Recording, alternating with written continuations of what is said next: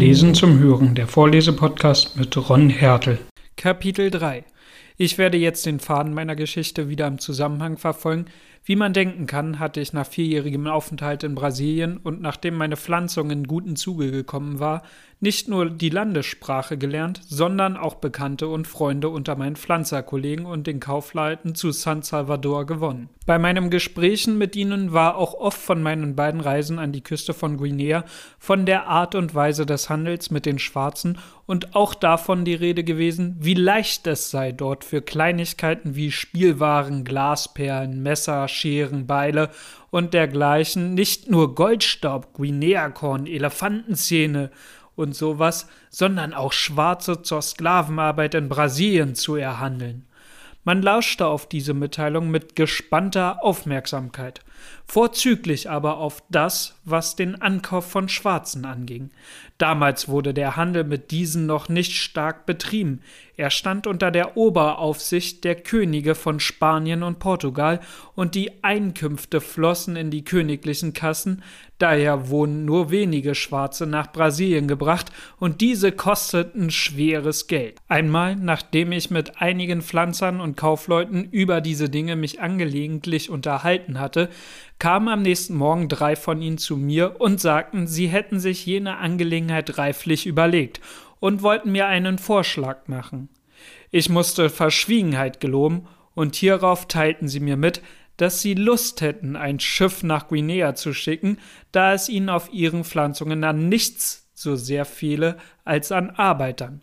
Weil sie jedoch keinen öffentlichen Handel mit Sklaven treiben dürften, so beabsichtigten sie nur eine einzige Reise zu machen, die erkauften Schwarzen heimlich ans Land zu bringen und dann unter sich zu teilen. Es frage sich nun, ob ich als ihr Supercargo die Expedition zu Schiffe leiten wolle. Als Vergütung sollte ich einen gleichen Anteil wie Sie von den Schwarzen bekommen, ohne zu dem Ankaufskapital beizusteuern. Dies wäre ein lockendes Anerbieten für einen gewesen, der nicht eine eigene Pflanzung, die auf dem besten Wege sich zu vergrößern war, zu überwachen gehabt hätte. Für mich aber, der ich einen guten Anfang gemacht hatte und nur sofort zu fahren brauchte, um mit Hilfe meiner anderen 100 Pfund aus England binnen drei oder vier Jahren sicherlich mir ein Vermögen von drei bis 4.000 Pfund Sterling erworben zu haben, war der bloße Gedanke an eine solche Reise das Unsinnigste, dessen ich mich schuldig machen konnte.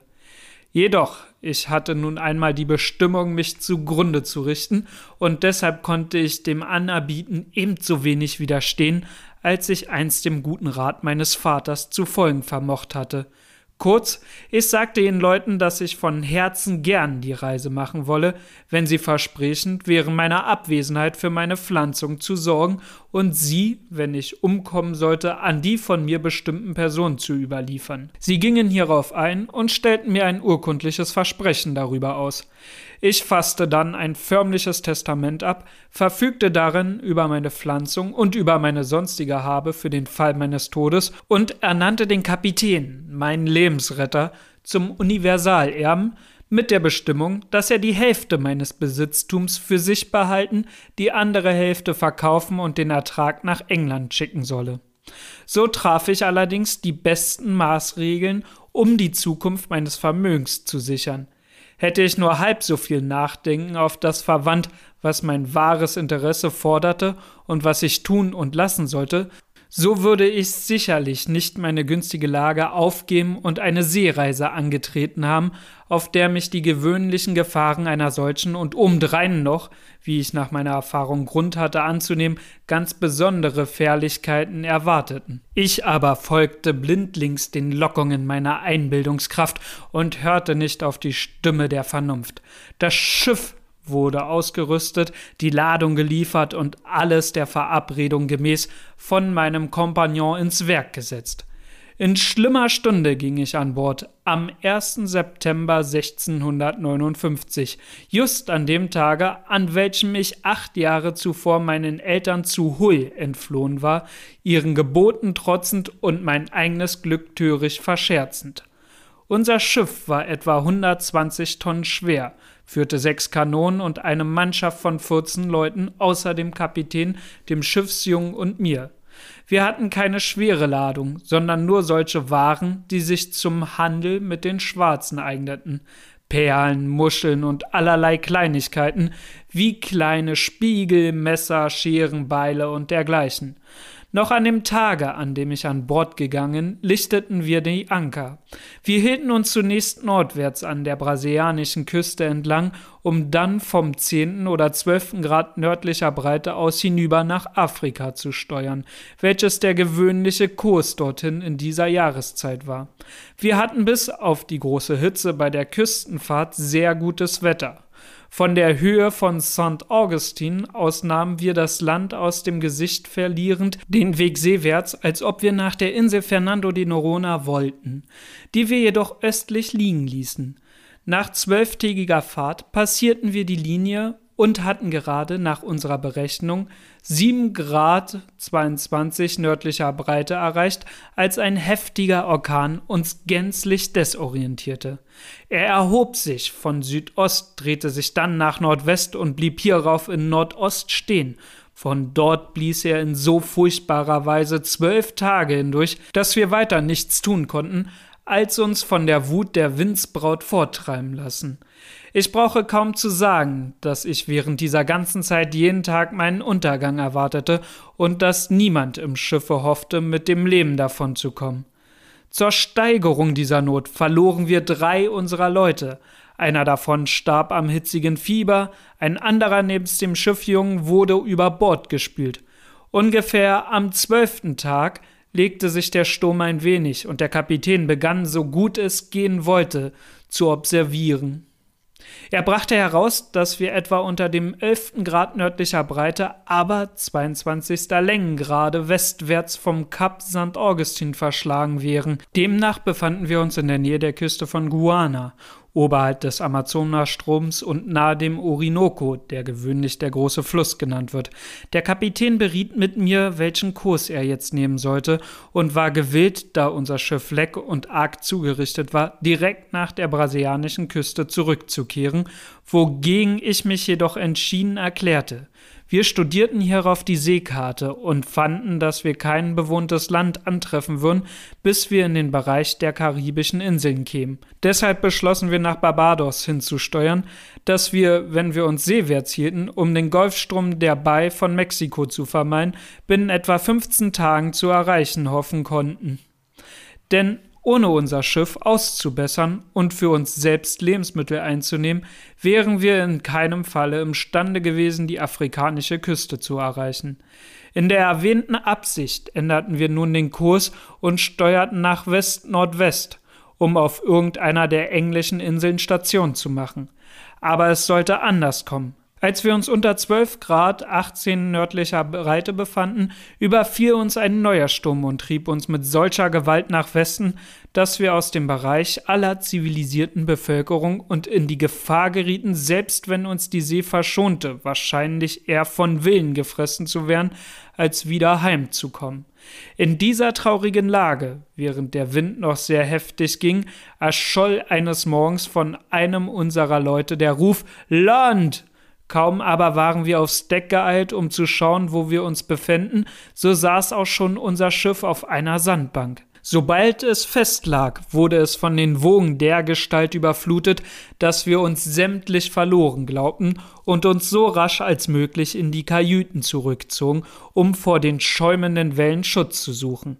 Niemand, der nicht Ähnliches durchgemacht hat, kann sich die menschliche Ratlosigkeit in solcher Lage vorstellen. Wir wussten nicht, wo wir uns befanden, ob das Land, an das wir getrieben waren, eine Insel oder ein Teil des Festlandes, ob es bewohnt sei oder nicht. Auch mussten wir, da der Wind zwar ein wenig gemäßigt, aber immer noch sehr heftig war, jeden Augenblick fürchten, das Schiff werde in Trümmern gehen, wenn nicht wie durch eine Art Wunder der Wind plötzlich umschlage. Wir schauten einer den anderen in Todeserwartung an, und jeder von uns machte sich zum Eintritt in eine andere Welt bereit. Ganz gegen unser Erwarten jedoch zerbarst das Schiff nicht, und wie der Kapitän versicherte, begann der Wind sich plötzlich zu legen. Trotz aber, da wir auf dem Strande saßen und keine Hoffnung hatten, das Schiff flott zu machen, blieb uns in unserer traurigen Lage nichts übrig, als darauf zu denken, wie wir das nackte Leben retten könnten. Vor dem Sturm hatten wir am Stern unseres Schiffes ein Boot gehabt, das aber während des Unwetters an Steuerruder geschleudert, dann losgeworden und entweder versunken oder fortgetrieben war. Wir hatten zwar noch ein anderes Boot an Bord, aber es schien unmöglich, dasselbe in See zu bringen, zu langem Besinnen jedoch fehlte die Zeit, da wir jede Minute das Schiff in Stücke zu sehen meinten, und einige riefen, es sei bereits geborsten. Trotz dieser schlimmen Lage gelang es dem Steuermann mit Hilfe der übrigen Mannschaft, jenes Boot über Bord zu lassen. Wir sprangen alle, elf an der Zahl, hinein, uns der Barmherzigkeit Gottes und dem Willen Meere gänzlich überlassend.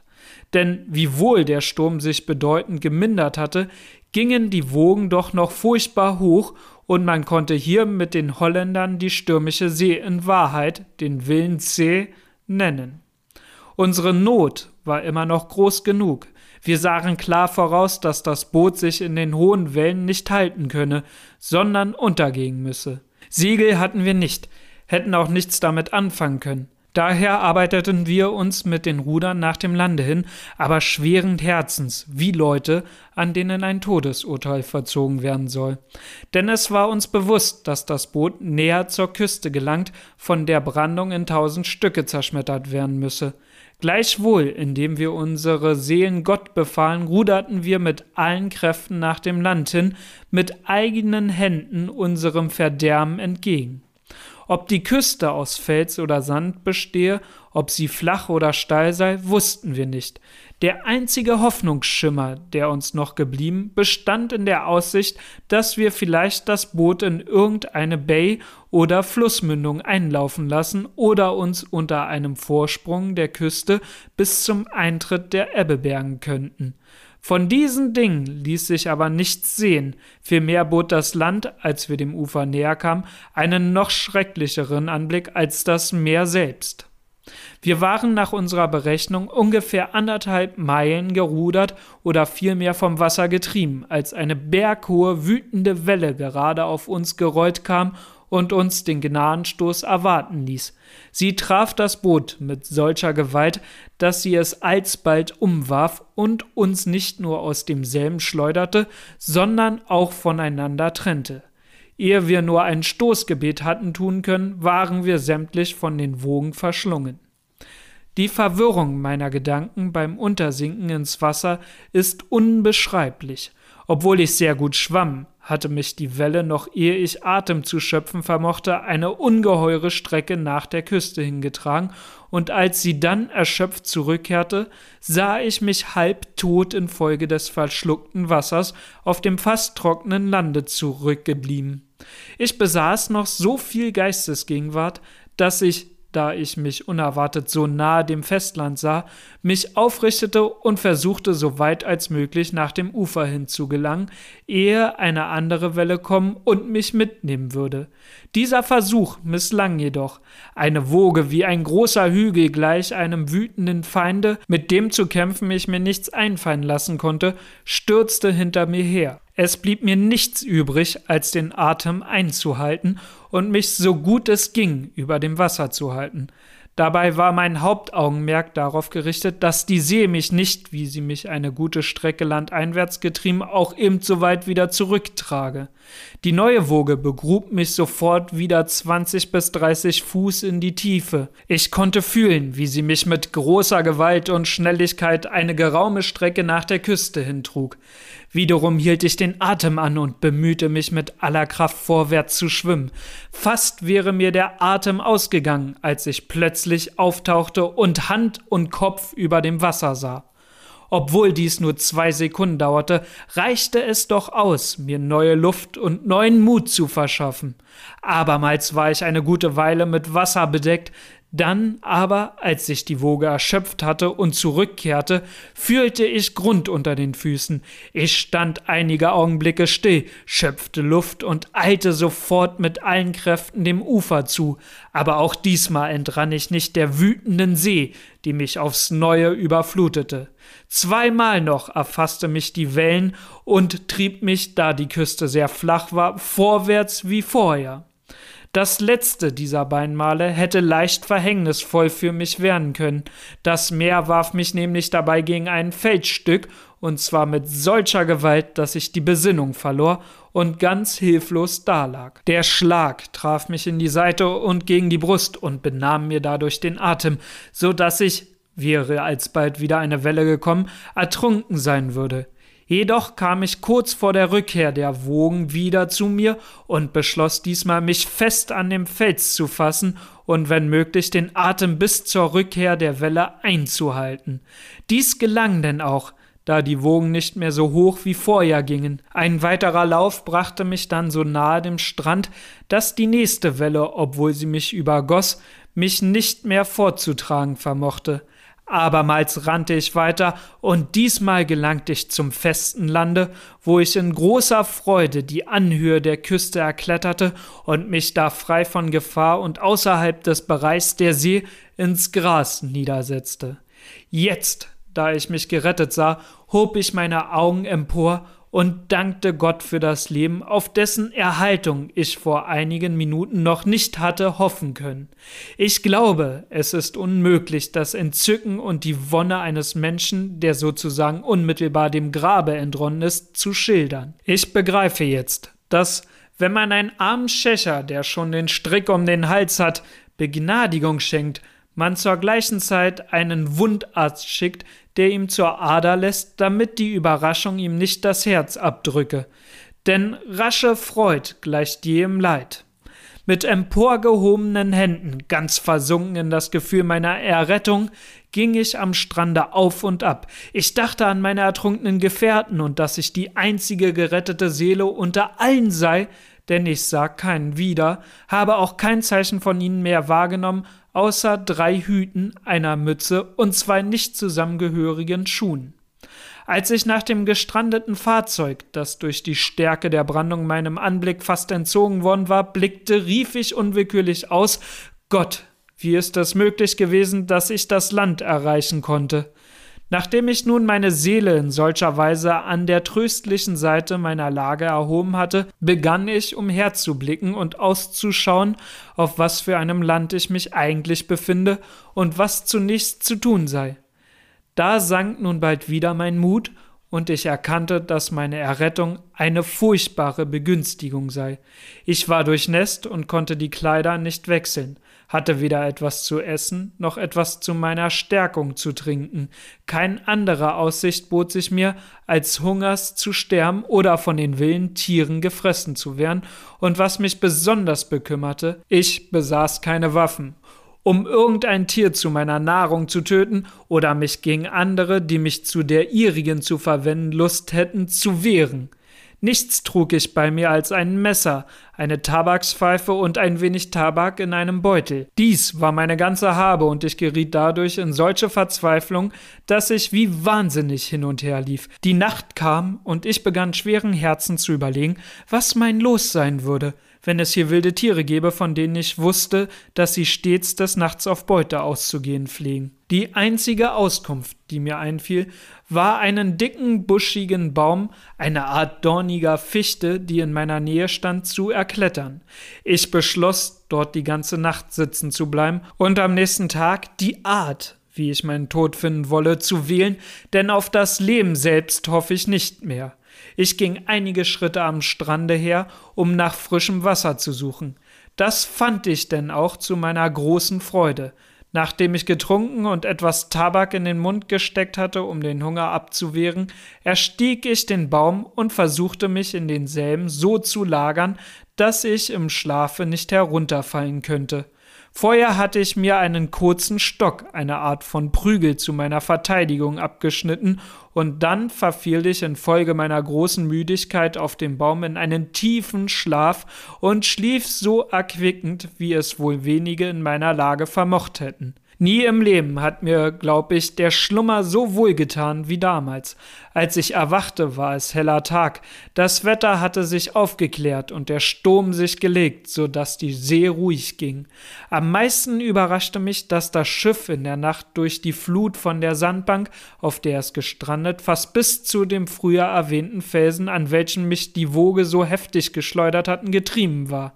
Es befand sich etwa eine Meile von der Küste, und da es noch aufrecht stand, wünschte ich sehr an Bord zu sein, um wenigstens einige nötige Gegenstände für mich retten zu können.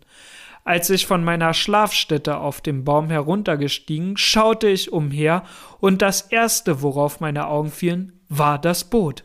Der Wind und die Wellen hatten es etwa zwei Meilen zu meiner Rechten entfernt auf den Strand geschleudert. Ich ging die Küste entlang danach hin, aber ein kleiner, etwa eine halbe Meile breiter Meeresarm hinderte mich zu ihm zu gelangen. Da ich nun für den Augenblick mein Augenmerk mehr auf das Schiff gerichtet hatte, wo ich etwas zu meiner nächsten Lebensfristung zu finden hoffte, kehrte ich für diesmal wieder um. Kurz nach Mittag ward die See sehr ruhig und die Ebbe so stark, dass ich bis auf eine Viertelmeile dem Schiffe nahe kommen konnte. Hier wurde mir ein neuer Schmerz bereitet.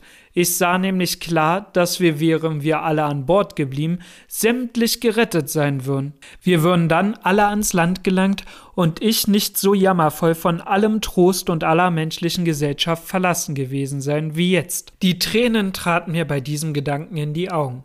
Da ich aber wenigstens einige Erleichterung meines Aufenthalts auf dem Schiffe zu finden hoffte, beschloss ich den Versuch zu machen, ob ich es erreichen könne. Ich zog wegen der großen Hitze die Kleider aus und begab mich ins Wasser.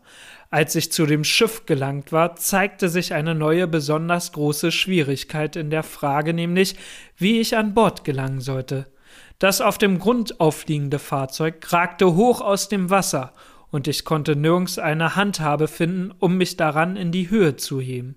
Erst nachdem ich es zweimal umschwommen, erspähte ich beim letzten Male ein kleines Tauende, das an dem Vorderteil so tief herunterhing, dass ich, wenn auch nur mit großer Mühe, es fassen und mit Hilfe desselben in den Vorderteil des Schiffes gelangen konnte. Hier sah ich, dass das Schiff leck und schon eine große Masse Wasser eingedrungen war. Es lag auf der Seite einer Sandbank und das Hinterteil ragte hoch in die Luft. Das Vorderteil lag gänzlich im Wasser. Dennoch war das Deck frei und was sich auf diesem befand trocken. Wie man denken kann, untersuchte ich vor allen Dingen, was verdorben sei und was nicht. Zunächst fand ich, dass der sämtliche Schiffsproviant trocken und vom Wasser verschont geblieben war. Da ich starken Appetit verspürte, eilte ich sofort nach dem Brotkasten, füllte mir die Taschen mit Zwieback und aß davon, während ich zugleich noch die anderen Sachen durchmusterte, da ich keine Zeit zu verlieren hatte. Auch etwas Rum fand ich in der großen Kajüte und trank davon einen gehörigen Schluck, was zur Ermunterung meiner Lebensgeister nötig genug war. Jetzt hätte ich vor allen Dingen ein Boot brauchen können, um mich mit mancherlei Dingen zu versehen, die mir voraussichtlich sehr nötig sein würden. Aber was hätte es geholfen, die Hände in den Schoß zu legen und Unerreichbares zu wünschen? Meine große Not spornte meinen Eifer an. Wir hatten an Bord einige Rahn und zwei oder drei dicke hölzerne Sparren, auch einige große Masten. Ich beschloss, dies alles zu benutzen und warf davon so viel über Bord, als ich der Schwere halber bewältigen konnte, indem ich jenen Balken mit einem Seil befestigte, dass er nicht fortschwimmen konnte. Hierauf verließ ich das Schiff und zog die Hölzer an mich heran, band vier davon an beiden Enden floßartig möglichst fest zusammen und legte zwei bis drei Stücke quer darüber. Da ich bemerkte, dass ich zwar ganz gut auf den so verbundenen Hölzern herumgehen konnte, dass sie aber kein großes Gewicht zu tragen vermochte, machte ich mich an eine neue Arbeit. Ich sägte mit der Zimmermannssäge einen langen Topmast der Länge nach in drei Teile und brachte diese mit großer Mühe und Arbeit an meinem Floß an. Die Hoffnung, mich mit dem Notwendigsten zu versehen, feuerte mich an, so dass ich vollbrachte, was mir wohl bei keiner anderen Gelegenheit möglich gewesen wäre. Das Floß war nun stark genug, um ein ansehnliches Gewicht aushalten zu können. Es fragte sich zunächst, womit ich es belasten und wie ich die Ladung vor dem Seewasser schützen solle. Zuerst beschloss ich, alle Planken und Dielen, deren ich habhaft werden konnte, darauf zu legen.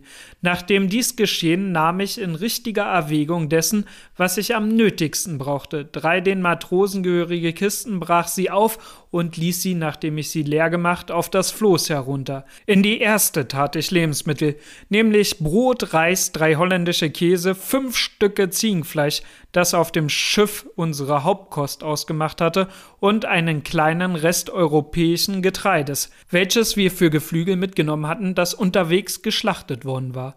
Es bestand aus Gerste mit Weizen untermischt, was aber, wie ich später mit großem Bedauern bemerkte, teils von den Ratten angefressen, teils durch die Länge der Zeit verdorben war. Auch einige Flaschen Likör entdeckte ich, die der Kapitän für sich bestimmt hatte, sowie fünf bis sechs Galionen Arak. Die letzteren Gegenstände stellte ich frei auf das Floß, da in den Kisten kein Raum mehr für sie war. Inzwischen begann die Flut sehr allmählich zu steigen. Mit Betrübnis sah ich sie mein Rock, mein Hemd und die Weste wegschwemmen, die ich am Ufer auf dem Sand zurückgelassen hatte, während ich meine leinenen, nur bis ans Knie reichenden Hosen sowie die Strümpfe beim Schwimmen anbehalten hatte. Der Verlust jener Sachen veranlasste mich, nach Kleidern umherzustöbern, und ich fand deren auch in Menge. Doch nahm ich nur das für den Augenblick Nötigste, denn ich hatte mein Augenmerk noch mehr auf andere Dinge gerichtet, und zwar vor allem auf Handwerkszeug, mit dem ich auf dem Lande hantieren könnte. Nach langem Suchen fand ich denn auch den Zimmermannskasten, der mir eine sehr kostbare Beute und in diesem Augenblick mehr wert war als eine ganze Schiffsladung von Goldbaren. Ich brachte ihn, wie er war, aufs Floß, ohne seinen Inhalt vorher zu untersuchen, da mir dieser ungefähr bekannt war. Meine nächste Sorge ging nun auf Munition und auf Waffen. Es befanden sich zwei sehr gute Vogelflinten und zwei Pistolen in der großen Kajüte, und dieser sowie einiger Pulverhörner eines kleinen Schrotbeutels und zweier alter verrosteter Säbel bemächtigte ich mich zuerst.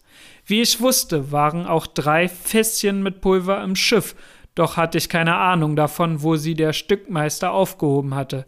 Erst nach langem Suchen fand ich sie, zwei davon waren noch gut und trocken, das dritte aber hatte Wasser gezogen. Die beiden ersteren schaffte ich nebst den Waffen aufs Floß und dachte nun darüber nach, wie ich dieses ans Ufer bringen solle. Ich hatte nämlich weder Segel, noch Steuer, noch Ruder, eine Handvoll Windes aber würde ausgereicht haben, mein ganzes Fahrzeug umzuwerfen. Dreierlei jedoch ermutigte mich. Erstens die ruhige See, zweitens das Steigen der Flut, die landwärts ging, und drittens der Umstand, dass das bisschen Wind, das wehte, nach der Küste hin blies. So nun, nachdem ich noch mehrere zerbrochene Ruder, die zum Boot des Schiffes gehört hatten, sowie außer dem Werkzeug im Kasten zwei Sägen, eine Axt und einen Hammer aufgefunden, begab ich mich auf die Fahrt. Etwa eine Meile weit ging es ganz gut mit meinem Floß, nur bemerkte ich, dass es ein wenig von meinem früheren Landungsplatz abgetrieben wurde. Daraufhin vermutete ich, es möge da wohl eine Wasserströmung und demzufolge vielleicht eine Bucht oder eine Flussmündung sein, die ich als Hafen für meine Landung benutzen könnte. Wie ich gedacht, so war es in der Tat.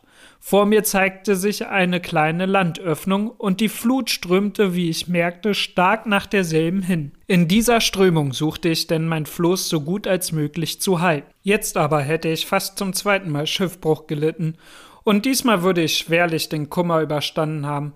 Weil ich nämlich die Beschaffenheit der Küste nicht kannte, geriet mein Floß mit dem einen Ende auf einer Untiefe und da das andere Ende nicht auch auf den Grund stieß, fehlte nicht viel, dass meine ganze Ladung abgerutscht und ins Wasser gefallen wäre.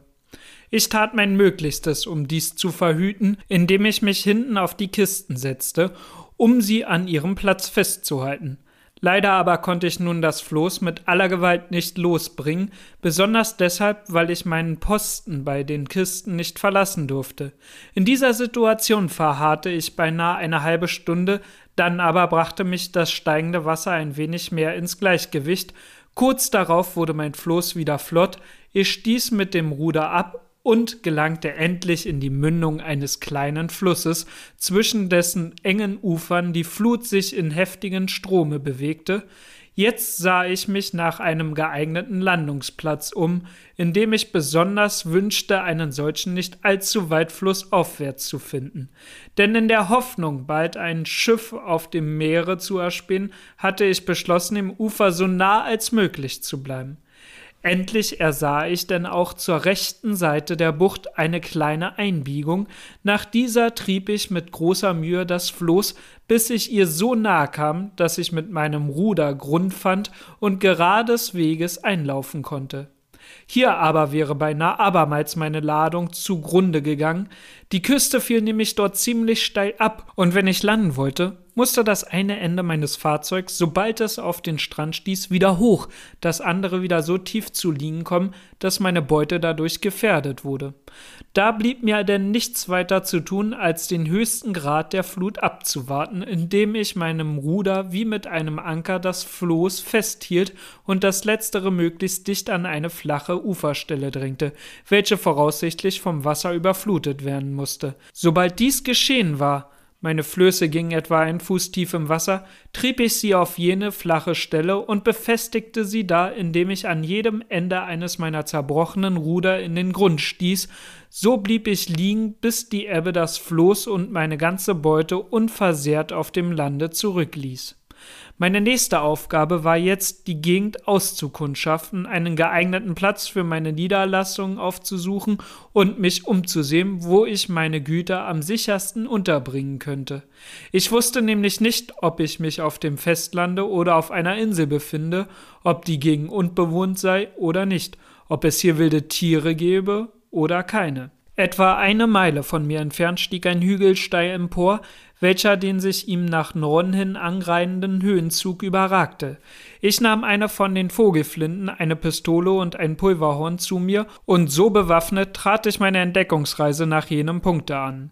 Von dort erkannte ich zu meiner großen Betrübnis, dass ich mich auf einer rings vom Meer umgebenen Insel befand. Kein Land war zu sehen, ausgenommen einige Felsen in ziemlicher Entfernung und zwei kleinere Inseln, die etwa drei Meilen westwärts ablagen. Ich bemerkte ferner, dass meine Insel unangebaut und, wie deshalb mit gutem Grunde anzunehmen, unbewohnt war, wenn es nicht etwa wilde Bestien dort gab, deren ich jedoch bis dahin keine wahrnahm. Nur eine große Menge mir unbekannter Vögel sah ich, von denen ich jedoch, auch nachdem ich einige getötet, nicht zu sagen vermochte, ob sie essbar seien. Bei meiner Rückkehr schoss ich einen großen Vogel, der neben einem ansehnlichen Gehölz auf einem Baum saß. Das mochte wohl der erste Schuss sein, der hier seit Erschaffung der Welt vernommen wurde.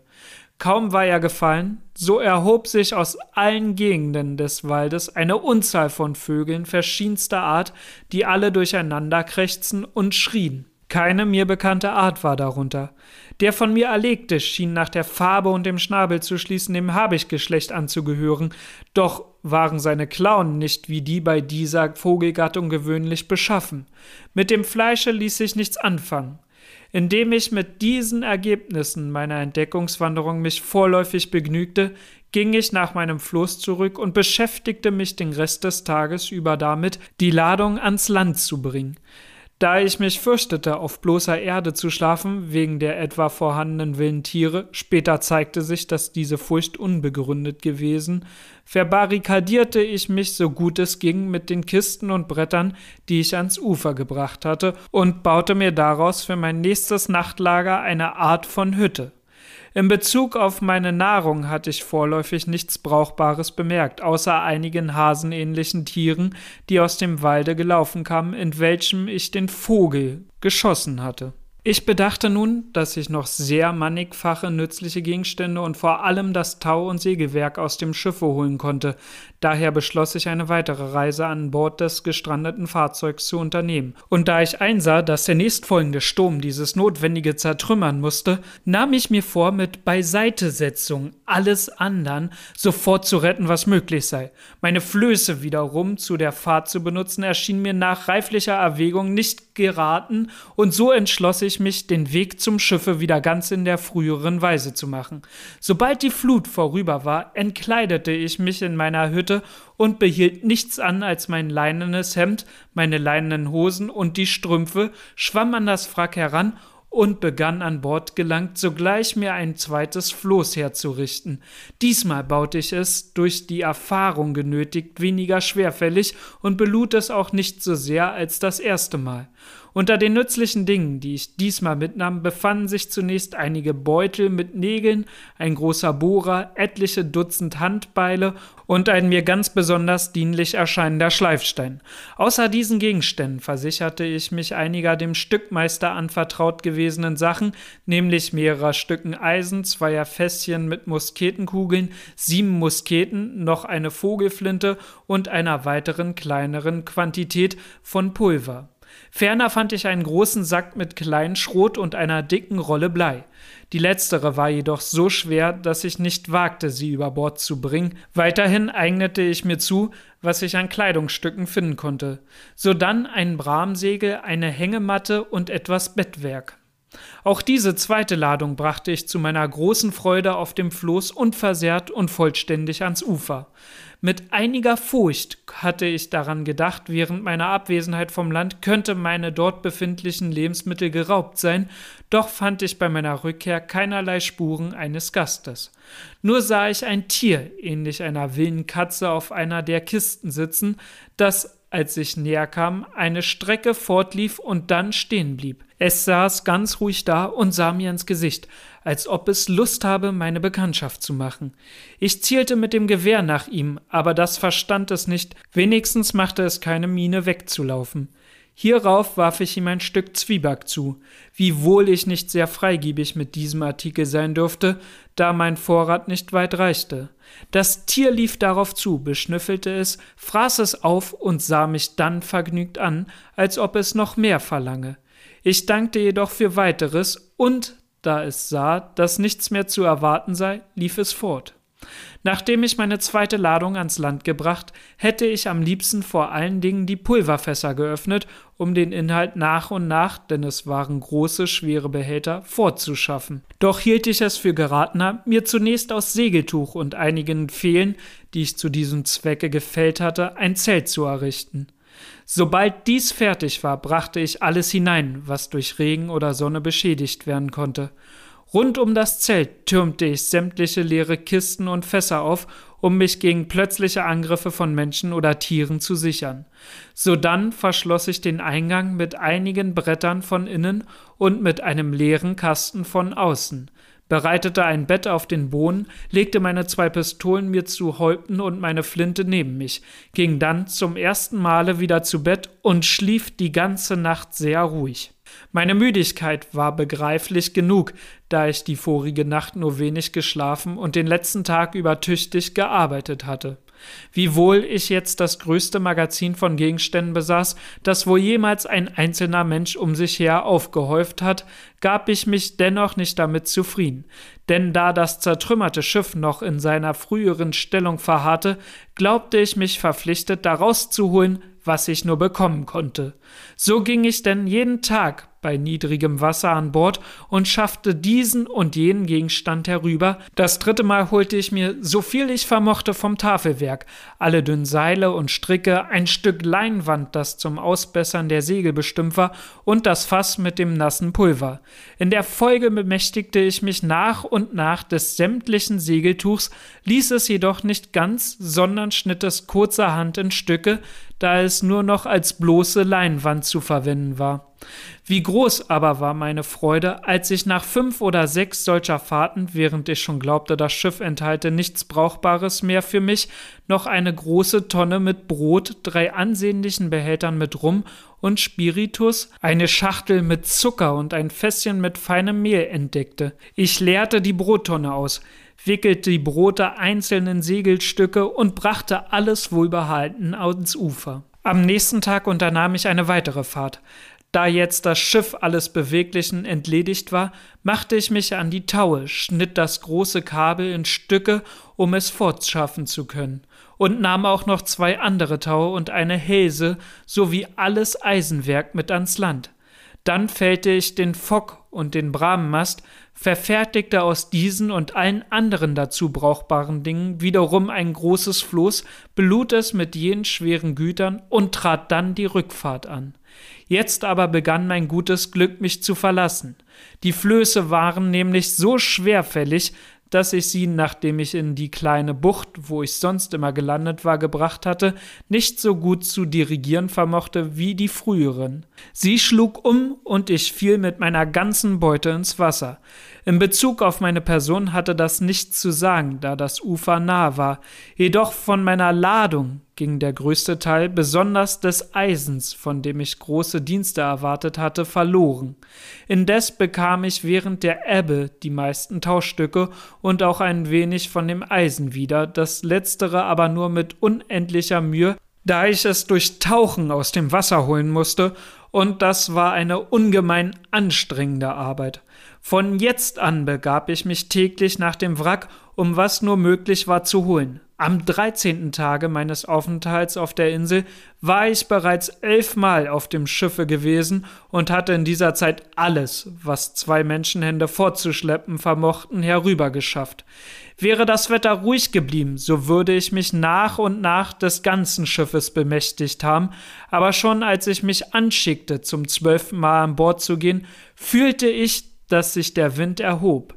Dennoch trat ich während der Ebbe die Fahrt an. Ich entdeckte denn auch, wiewohl ich geglaubt hatte, die Kajüte schon völlig ausgeräumt zu haben, darin noch eine Kommode, in der sich mehrere Rasiermesser, ein paar große Scheren und zehn bis zwölf gute Messer und Gabeln befanden. In einem anderen Behälter aber lag ein Häuflein Geld, etwa 630 Pfund wert, in europäischen und brasilianischem Gold und Silbermünzen. Bei diesem letzten Anblick konnte ich mich eines ironischen Lächelns nicht erwehren. O elender Plunder, rief ich, wozu taugst du mir nun? Du bist hier nicht wert der Mühe, dich im Wege aufzulesen. Eines jener Messer nützte mehr als dein ganzer Haufe. Bleib, wo du bist, und ertrinke wie ein Tier, um das es sich nicht verlohnt, ihm das Leben zu retten. Nach besserer Überlegung nahm ich jedoch trotzdem das Geld mit. Ich wickelte meine sämtliche Beute in ein Stück Leinwand und schickte mich an, eine neue Flöße herzustellen. Während ich eben daran gehen wollte, sah ich, dass der Himmel sich umzog. Zugleich steigerte sich der Wind und nach einer Viertelstunde wehte eine ganz frische Brise vom Land her. Sofort überlegte ich, dass ich mit einem Floß nicht dem Wind entgegen landen könne und dass ich vor Beginn der Flut hinüber sein müsse, wenn ich überhaupt ans Ufer gelangen wolle. Da sprang ich denn ohne weiteres ins Wasser und schwamm nach der Küste, allerdings nicht ohne erhebliche Anstrengungen, teils wegen des Gewichts, das ich zu tragen hatte, teils wegen der Strömung des Wassers, denn der Wind war heftig geworden, und bis die volle Flut eintrat, hatte sich ein förmlicher Sturm erhoben. Da aber war ich schon wohlbehalten zu meinem kleinen Zelt gelangt, wo ich meinen ganzen Reichtum um mich her gebreitet sicher lag. Es stürmte die ganze Nacht hindurch, und als ich am Morgen mich umsah, war das Schiff verschwunden. Nun gereichte es mir zum großen Trost, dass ich keine Zeit und Mühe versäumt hatte, was mir nützlich sein konnte, aus demselben herüberzuschaffen. Ich konnte jetzt von dem Fahrzeug und dem, was es etwa noch enthielt, nichts mehr hoffen und höchstens darauf bedacht sein zu retten, was von dem Winde an den Strand getrieben werden würde. In der Tat geschah das später mit mehreren Stücken, die ich jedoch wenig zu nützen vermochte. Solltet ihr Verbesserungsvorschläge oder Ergänzungen haben, könnt ihr mir sehr gerne schreiben unter vlzhpodcast@gmail.com. Ihr könnt mir auch gerne eine Nachricht über den Hashtag VLZH bei Twitter zukommen lassen oder ihr benutzt ganz einfach die Kommentarfunktion auf meiner Homepage, nämlich auf www.vlzhpodcast.blogspot.com.